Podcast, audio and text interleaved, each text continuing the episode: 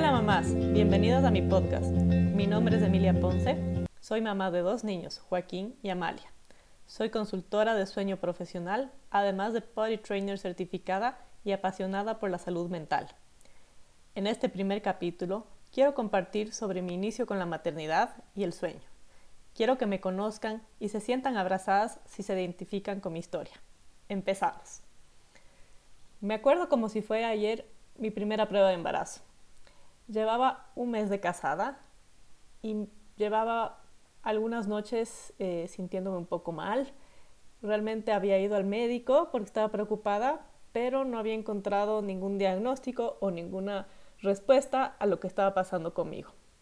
Así que entre descartes y descartes, un sábado al almuerzo, mi papá me dijo, lo que pasa es que tú estás embarazada. Y yo dentro de mí pensé, eso es imposible. Seamos honestos, me acabo de casar. ¿Cómo podría ser esto posible? Así que en, vista de no tener otra respuesta o otras alternativas, decidimos ir a comprar juntos con Manuel, mi marido, prueba de embarazo. Completamente convencidos de que era innecesaria. Después de todo, la idea de tener un bebé en este punto de nuestro matrimonio no estaba sobre la mesa. Yo me sentía incómoda, me sentía avergonzada de cierta manera, así que decidí quedarme en el auto esperando y, reflexionando y pensando qué iba a pasar si esa prueba resultaba positiva. Manuel compró algunas pruebas, ya saben, por si no confiábamos en el resultado y necesitábamos validarlo. Llegamos a casa y yo decidí encerrarme sola en el baño, seguí las instrucciones al pie de la letra y esperé. Estaba completamente convencida de que el resultado iba a ser negativo, pero estaba con los nervios de punta.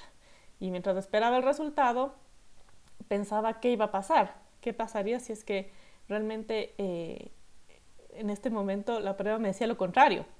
Y minutos después el resultado estaba en mis manos y era positivo.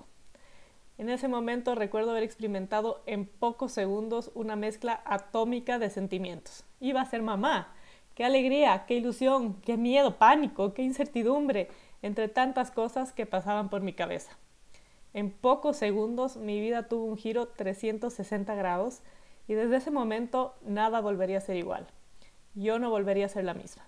Siendo completamente honesta con ustedes, mi primera reacción fue pegar un alarido de pánico y quise quedarme encerrada ahí adentro porque no tenía idea qué iba a hacer o qué iba a pasar a partir de ese momento. Mi marido al otro lado me preguntaba si la prueba era positiva y que por favor le abra la puerta. Y yo estaba en un estado de shock y de parálisis que no atinaba a responder, no sabía, no sabía qué hacer, no sabía cómo decirle, así que finalmente abrí la puerta y le enseñé la prueba. Desde el instante en que descubrimos que íbamos a ser padres, eh, la vida cambia radicalmente y te sumerges en este estado de duda que nunca imaginaste. Cada cosa que hagas, cada decisión que tomas, ya no lo haces solo pensando en ti. Ahora, hay alguien más de quien cuidar y no solo es eso, sino que empiezas a cuestionarte si es lo correcto, si habrá otra alternativa, si la decisión que tomaste era la mejor para ustedes. Mi primer embarazo eh, no fue de aquellos envidiables que escuchas y suspiras y se te caen las babas y te mueres de ganas de pasar por eso nuevamente.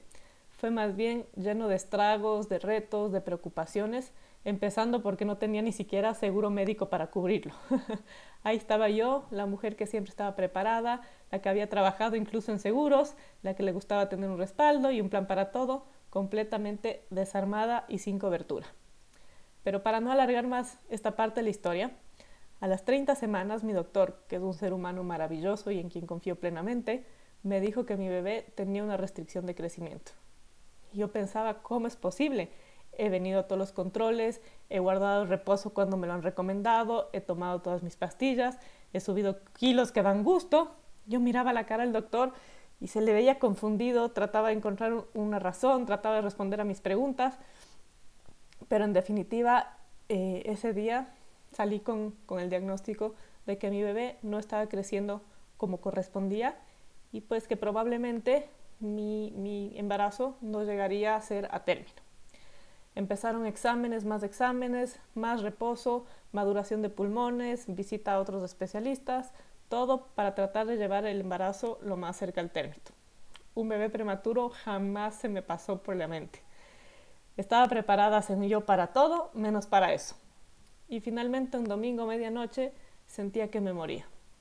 No podía más, eh, había vomitado toda la tarde, estaba ya sin, sin prácticamente barriga y empezamos un viaje de emergencia al hospital del cual yo sabía que ya no volvería sola a casa. Eh, todo esto sucedió a las 34 semanas. Creo que ningún parto es perfecto y el mío sí que estaba muy lejos de lo que en algún momento pensé que podría ser. Tenía esta idea romántica de dar a luz de manera natural y cómo iba a ser el proceso, pero la realidad era que me retorcía con dolores, con vómitos, con contracciones por horas, mientras los médicos intentaban descifrar qué pasaba. Hasta que finalmente llegó el resultado, entró el doctor y me dijo, usted está con una tremenda infección en las vías urinarias y ya se ha convertido en pielonefritis. Su bebé ahora está con sufrimiento fetal. Ha perdido todo el líquido amniótico, está pegado al útero y hay que llevarla al quirófano.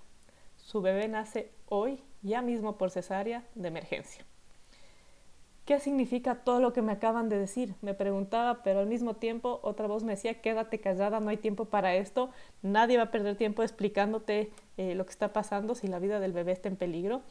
Eh, tampoco sabía en cuánto peligro porque no entendía nada.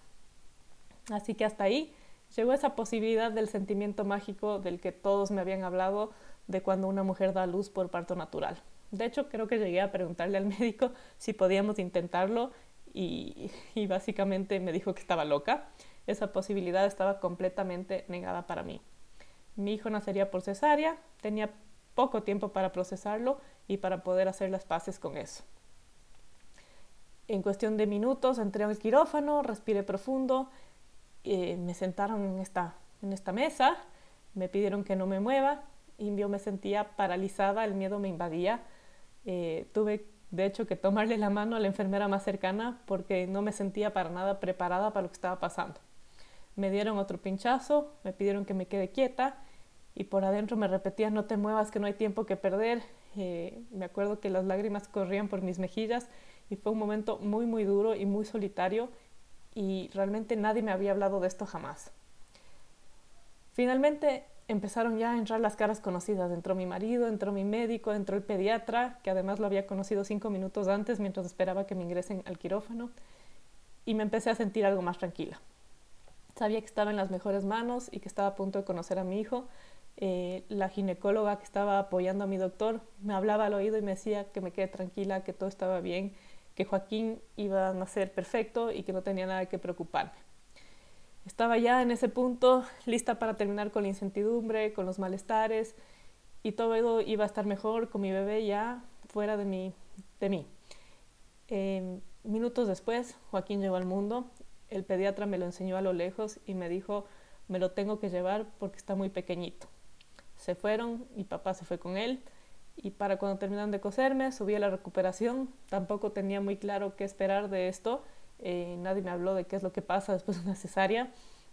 Estaba en estos cubículos, eh, estaba muy asustada, me acuerdo que todavía temblaba del frío y tenía esta idea dentro de mí de que por un lado ya mismo alguien venía a ver cómo estaba y por otro pensaba que si me dormía algo iba a pasar. Así que luchaba y luchaba contra el agotamiento que tenía hasta que en algún punto no pude más y me dormí. Eh, al despertar ya fue hora de subir a la habitación y, y no tenía realmente idea de lo que estaba por venir. Esa noche me dieron una pastilla para dormir casi enseguida y no tuve tiempo de procesar ni analizar, nada de lo que había pasado en el día. Al día siguiente me desperté y el bajarme de la cama para bañarme fue de las cosas más duras que he hecho en la vida. El dolor que sentía fue tan grande, eh, pero tenía que levantarme y tenía que sentirme fuerte porque tenía que ir a conocer a mi hijo. Más o menos a las 9 de la mañana era la hora eh, autorizada para la visita en neonatología, así que ya estaba en camino. Llegué en silla de ruedas porque todavía no podía caminar bien y pude por primera vez ver de cerca a mi bebé. Pude tocarlo, pude acariciarlo, pude ponerlo junto a mí. Era tan chiquito, pero yo sabía que desde ese momento él era un guerrero y sabía que de esto saldríamos bien. En mi cabeza pensaba que en un par de días probablemente nos iríamos a casa, nos darían el alta y ya en casa podríamos recuperarnos de todo lo que había pasado. Sin embargo, los días pasaban y pasaban y yo me sentía algo más fuerte, pero nadie me decía o me daba luces de cuándo íbamos a salir de ahí. Hasta que finalmente a mí me dieron el alta y seguían sin decirme nada sobre cuándo mi hijo saldría a casa. Así que al final de esa semana me armé de valor y pregunté cuándo estiman que podría salir Joaquín de ahí. Y la respuesta fue, les queda para largo. Aquí estarán por lo menos un mes, me dijo la enfermera. Y en ese momento el mundo se me vino realmente encima. Yo estaba autorizada para entrar cada tres horas. Eh, estaba batallando para que aparezca algo del calostro porque todos me hablaban de lo necesario que era el calostro y de cuánto necesitaba en ese momento mi bebé que yo lo produzca porque era chiquito y porque necesitaba esas defensas. Batallaba también por los dolores de la cesárea. Me desmayaba de cuando en cuando mientras trataba de, de manejar esta situación en la que yo eh, entraba cada tres horas y el resto del tiempo estaba durmiendo entre medio en los sillones y pasillos del hospital porque ya no tenía una habitación. Así que hoy miro hacia atrás y realmente no entiendo cómo lo logré, no sé de dónde saqué esa fortaleza y creo que eso es eh, algo fascinante de la maternidad. Nos lleva a hacer cosas que en nuestra cabeza parecerían inimaginables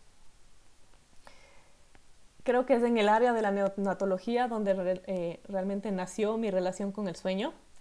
Ahí Joaquín tenía ya establecido una rutina para su día. Esa rutina había iniciado desde el momento en que nació. Ahí donde se levantaba, comía, sacábamos gases, lo ponía contra mi pecho y luego lo volvía a acostar. Yo salía y realmente no sabía qué pasaba después, no sabía si él se dormía, no sabía eh, cada cuándo se despertaba, no sabía qué pasaba cuando se despertaba. Y creo que esta es la prueba de que un bebé realmente puede empezar a tener una rutina desde el principio, así sin más, incluso un bebé prematuro con muchísimas necesidades. Mi tiempo en el hospital fue duro. De hecho, eh, no podía ir a mi casa porque quedaba muy lejos del hospital, así que ese mes estuvimos quedándonos en la casa de mis suegros, que muy amablemente nos recibieron y cuidaron de mí y me ayudaron a, recuperarme de, cesárea de emergencia, de la infección que tenía. Eh, nos ayudaban a llegar al hospital. Mi marido estaba trabajando, así que básicamente yo pasaba el día entero, desde las 9 de la mañana hasta la hora del almuerzo, sola en el hospital. Entraba cada tres horas a visitar a mi hijo y después del almuerzo, eh, a la hora del almuerzo alguien me recogía, me llevaba a comer y yo regresaba hasta la noche que mi marido me pasaba a ver para volver a la casa juntos. Eh, ese tiempo fue, fue agotador, fue muy duro eh, y creo que es algo que me marcó para siempre. Pero gracias a Dios la memoria se vuelve borrosa y uno empieza a perder esos detalles dolorosos. Finalmente, al mes nos dieron el alta y yo pensaba que aquí empezaba todo a ser más fácil, íbamos a estar más tranquilos, sin tener estos viajes a cada rato al hospital y iba a poder finalmente recuperarme de la cesárea, pero estaba bastante equivocada. Llegamos a casa y ahí realmente me enfrenté a lo que es tener un bebé, es decir, aquí realmente tenía yo que alimentarlo, yo que consolarlo, eh, yo que ver, eh, ver cómo hacerlo dormir, ver qué pasaba cuando se despertaba, porque nada de esto eh, había sido visible para mí. Empecé realmente con toda la dificultad de eh, llegar a instaurar la lactancia. Al ser mi hijo prematuro, en el hospital se lo alimentaba por biberón. Yo me extraía la leche y se lo dábamos en un biberón para que no perdiera calorías al estar succionando. Y finalmente, casi hacia los últimos días de nuestra estadía ahí, sí lo poníamos al pecho, pero no, no, no habíamos logrado que sea algo eh, cotidiano, ¿no? Eh, la instrucción que yo tenía al ir a casa era que eh, alternando una toma lo ponga al pecho y una toma al biberón. De esa manera íbamos a poder equilibrar su, peso, ¿no? Y eso básicamente dificultó muchísimo mi, lactancia. Eh, hacia el mes que estábamos en casa, nos dimos cuenta de que él tenía un reflujo muy, muy fuerte eh, decíamos que vomitaba como exorcista, se lo veía molesto, lloraba muchísimo, era prácticamente inconsolable.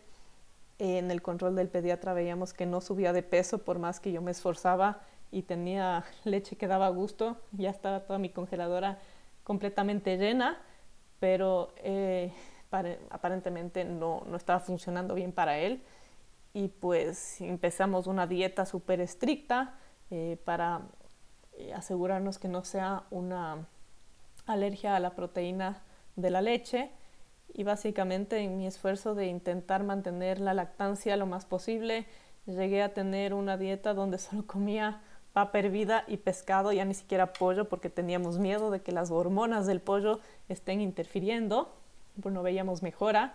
Y finalmente, entre la depresión, el agotamiento, la poca, eh, el poco espacio que había tenido para recuperarme de, recuperarme la cesárea, finalmente la decisión fue eh, que, que, dejara la lactancia.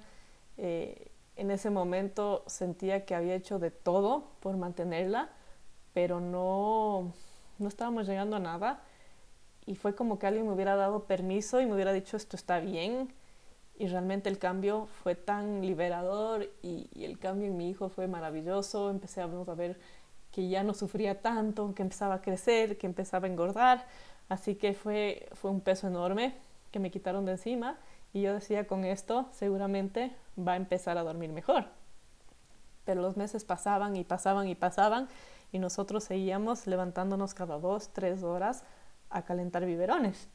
Eh, entonces realmente nos dimos cuenta que no tenía nada que ver con la fórmula o con la leche materna, sino que había algo más, pero no teníamos suficiente información para entenderlo.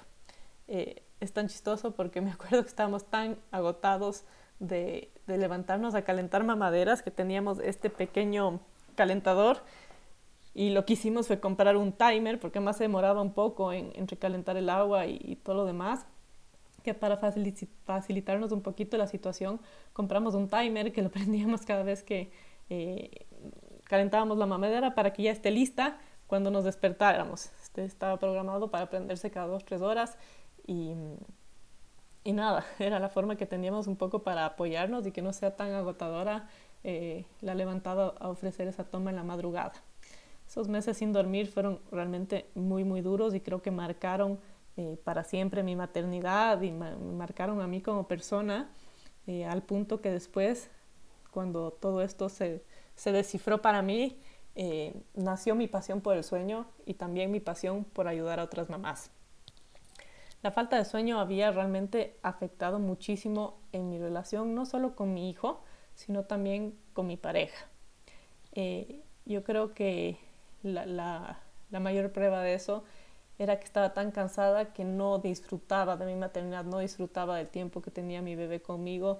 Era como que me sentía agobiada ya al punto que no podía más, de que un cambio era necesario. Estaba resintiendo a mi hijo, estaba resintiendo a mi marido, eh, dentro de mí decía, ¿por qué me hicieron esto? Y, no estaba viviendo ese, ese, momento maravilloso del que todo el mundo habla cuando uno se convierte en mamá, de que son los mejores meses y años de la vida de una mujer. Para mí se estaba volviendo un calvario y me costaba mucho eh, decirlo en alto porque además me sentía avergonzada de sentir todo eso. Eh, es como todo el mundo me preguntaba si estoy disfrutando, si es que estoy dichosa de ser madre y yo no sentía nada de eso, yo sentía que estaba ahogada en, un túnel sin salida y, que no tenía la ayuda necesaria para salir de ahí y que ya no quería estar ahí. Em, y es algo muy duro de, de, aceptarlo y de decirlo en alto, porque parecería que no estamos agradecidas de que estamos con ese bebé, de que no estamos agradecidas de que todo ha salido bien, de que el bebé ya estaba fuera de peligro, de que ya estaba en casa. Entonces la depresión también empezaba a, agravarse y ese resentimiento que uno puede llegar a sentir a su bebé o a su esposo es realmente muy duro, es difícil porque eh, al final nadie aquí tenía la culpa, pero yo trataba de quitarme eso de encima de alguna manera y eso no estaba contribuyendo positivamente uh, para nadie. Em, llegamos al punto de que aceptábamos cualquier consejo. Eh, cuando uno se convierte en mamá, los consejos vienen y van solicitados o no. Así que llegó el punto en que dejé de sentirme molesta cada vez que alguien me decía cómo hacer las cosas o por qué no estaba funcionando para mí y decidí empezar a escuchar, abrir mis oídos y poner en práctica absolutamente todo lo que, de lo que me daban y lo que me decían porque ya estaba en un estado de desesperación tan grande que ningún consejo me resultaba malo. Entre esas cosas probábamos el bañarlo con lechuga, probábamos em, el colecho, me acuerdo que teníamos una cama queen y en ese proceso dijimos, bueno, no entramos los tres aquí, un día desesperados fuimos a comprar una cama más grande, la cambiamos y dijimos, listo, a partir de aquí haremos colecho. Y esto, esta práctica nos duró más o menos tres o cuatro días eh, hasta que el, el, bebé se me cayó de la cama y, terminamos muy, muy asustados. Así que decidimos que esa práctica no era para nosotros. Además que no estaba funcionando. De todas maneras, Joaquín se levantaba cada dos, tres horas y se volvía incluso más difícil de manejar con él ahí porque no se quedaba quieto en la cama. Eh, llegamos a intentar eh, darle melatonina, incluso creo que alguien nos dio alguna vez valeriana, eh, no, no, nos funcionó para nada. Después, em, los típicos mitos de que no lo dejemos dormir en el día y era peor. Creo que esas noches fueron las más duras de todos porque además estaba tan, tan cansado que permanecía dos, tres horas despierto durante la noche, ya no eran despertadas eh, solo seguidas, sino que eran despertadas que duraban horas de horas. Así que eh, llegué al punto en que dije, nada de esto está funcionando, ya no quiero más. Me decían también que, que le aumente cereal a su mamadera, eh, que le dé que le llene bien antes de dormir. Entonces creamos una bomba atómica, como la llamábamos, y era un cereal súper espeso que le dábamos con la fórmula teníamos un chupón especial cortado para que pueda pasar porque era tan espeso que en un chupón normal no, no lográbamos que él succione. Y bueno, llegamos a, a, experimentar de todo un poco. Y finalmente eh, ningún cambio estaba a vista de nadie. Eh, era chistoso porque la única manera de dormirlo era en brazos y después pasó a ser solo en carro. Y entonces estábamos súper eh, esclavizados a que a la hora de la siesta alguien tenía que sacarlo a pasear en el carro, eh, a la hora de dormir por la noche también, y a veces esas manejadas podían durar cinco minutos y otras veces horas, entonces se volvía algo agotador y realmente insostenible. Y pues como cualquier mamá en este punto empecé a investigar, en, esa época no había nadie que ofrezca los servicios que yo doy, eh, no existía este concepto de una consultora o una coach de sueño. De hecho, alguna vez alguien me había hablado y yo decía que ridiculez. Si los niños no se supone que tienen que dormir, yo estoy viviendo algo completamente normal y simplemente estoy cansada y simplemente esto no es lo que yo esperaba, pero bueno, es lo que hay. Y, nunca se me cruzó por la cabeza la idea de que realmente esto podía ser una ayuda para, para nosotros en ese momento las madrugadas me dedicaba a googlear, Google era mi, mejor amigo, mi mejor compañero, y buscaba métodos, buscaba técnicas para dormir al bebé, hasta que finalmente me rendí y acepté eh, el, libro que alguien me regaló de Duérmete niño, y me armé de valor, lo pusimos en práctica. Eh, fue duro, fue muy, muy duro. Creo que en parte porque el agotamiento no me permitió leerlo muy bien y simplemente como que miré las páginas que tenían eh, la, supuesta solución para nosotros y simplemente eh, leí eso y lo puse en práctica. Así que probablemente si lo hubiera hecho de otra manera, quizás hubiera sido más fácil, pero fue durísimo y, y, sí logramos el objetivo. Las cosas mejoraron bastantísimo hasta que fuimos a un viaje. Eh, Joaquín se enfermó y las cosas volvieron a cero y ya no tuve idea de cómo volver a retomar eh, el sendero en el que estábamos y ya no tenía ni el corazón ni la fuerza para volver a, a realizar este proceso porque había sido muy desgastante la primera vez, muy duro y muy desgastante y me sentía culpable y me sentía que, que probablemente había dañado a mi bebé, así que no estaba en condiciones de volverlo a repetir. Y con el paso del tiempo, eh, debo haber leído aproximadamente unos 20 libros de sueño infantil, eh, sabía muchísimo, había logrado cambios enormes hasta que finalmente di con una metodología que era lo que mi familia y lo que yo necesitaba para lograr un cambio permanente. Y desde ahí la historia de mi maternidad cambió radicalmente. Pasé de esta situación toda oscura a vivir la maternidad como siempre me la había imaginado. No digo que eh, sea totalmente color de rosa porque siempre hay muchas dificultades en el camino y cuando uno piensa que ya dominó algo aparece algo más, algo nuevo, algo que nos desafía, pero eh, el vivir la maternidad desde el lado descansado es completamente distinto. Eh, esto es un poco la historia de, cómo se fueron dando las cosas y cómo nació esta, esta pasión por el sueño.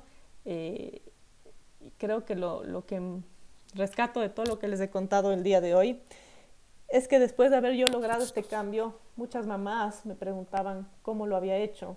Muchas me pedían consejos y recomendaciones y sabía muchísimo y, yo regalaba consejos, ¿no es cierto? Pero muchas veces me decían, he puesto esto en práctica y me pasó X cosa o me pasó esto de acá y pues a mí no me había pasado eso, entonces no tenía la respuesta.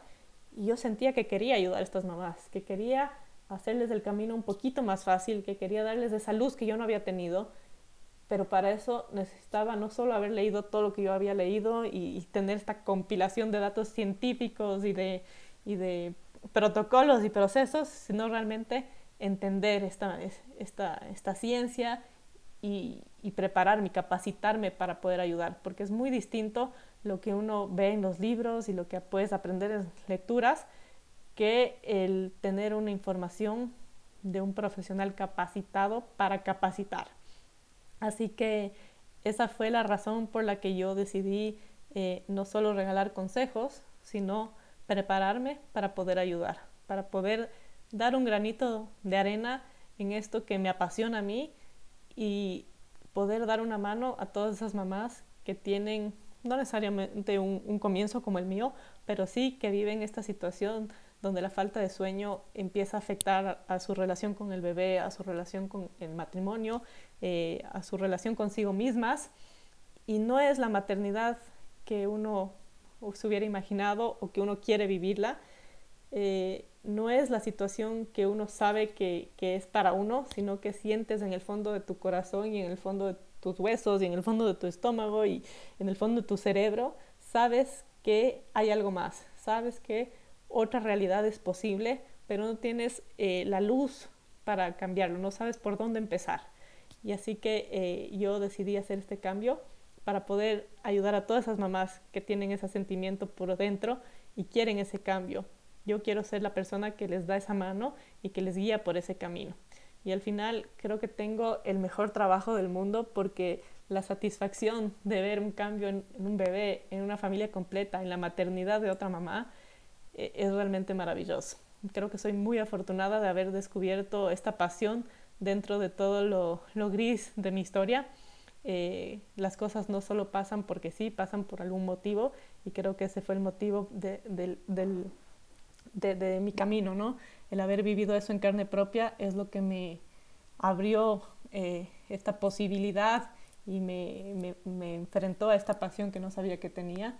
Y ahora, cuatro años más tarde, agradezco muchísimo porque realmente siento que encontré eh, mi propósito encontré realmente lo que a mí me apasiona, lo que me, encanta hacer y creo que eso es una suerte enorme. Así que espero tener el gusto en algún momento de poder conocerlas a todas ustedes y de poder compartir mis conocimientos para que pueda guiarlas en ese camino para una maternidad más sana, una maternidad plena, una maternidad consciente. Espero que hayan disfrutado y estoy a las órdenes. Que tengan un lindo día.